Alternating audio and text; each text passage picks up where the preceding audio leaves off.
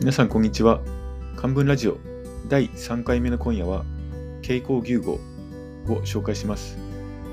傾向牛語といえば漢文に詳しくない人でも知っているくらい日本でもよく使われる格言ですよね。意味は大きいものの下につくよりは小さい組織でもその上に立っている方がいいという意味です。しかしその格言が出るに至ったエピソードを覚えている人は少ないのではないでしょうか。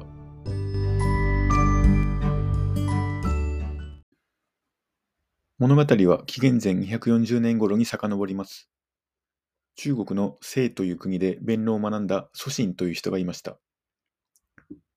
祖神は自分が雇ってくれるところを探して諸国を放浪していましたが、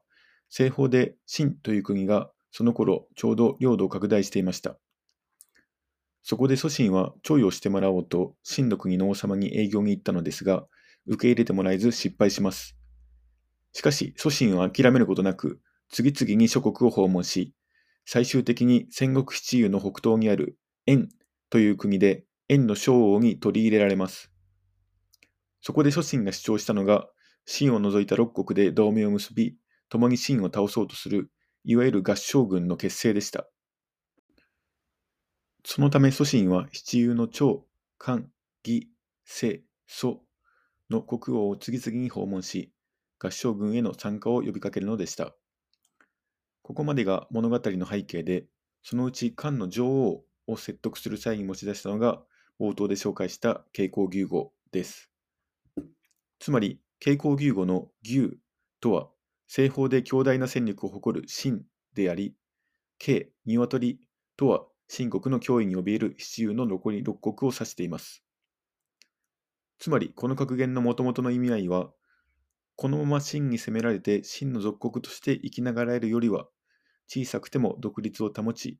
一国の長でいた方がいいという意味です。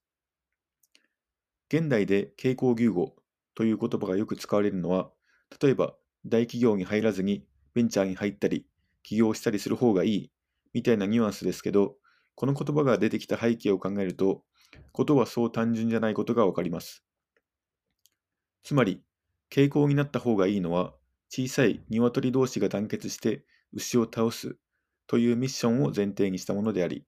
そういった前提を外して、単に大きな組織よりも小さな組織の方がいいと言っているわけではないのです。あと、個人的に気をつけた方がいいと思うのは、この祖神という男の立ち回りの良さです。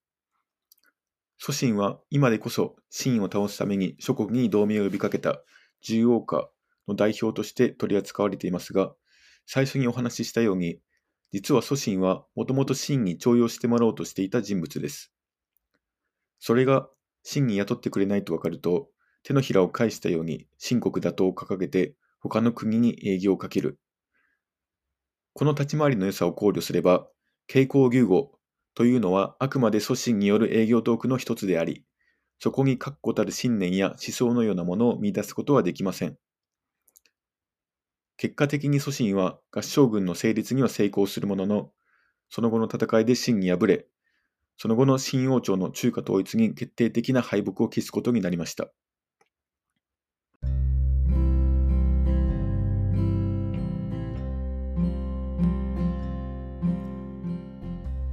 第3回傾向牛語いかがだったでしょうか？一見耳障りのいい傾向牛語という言葉ですがその言葉の背景まで正しく理解していないと、祖神のような論客にうまいように言いくるめられてしまうかもしれません。それでは今回はここで終わります。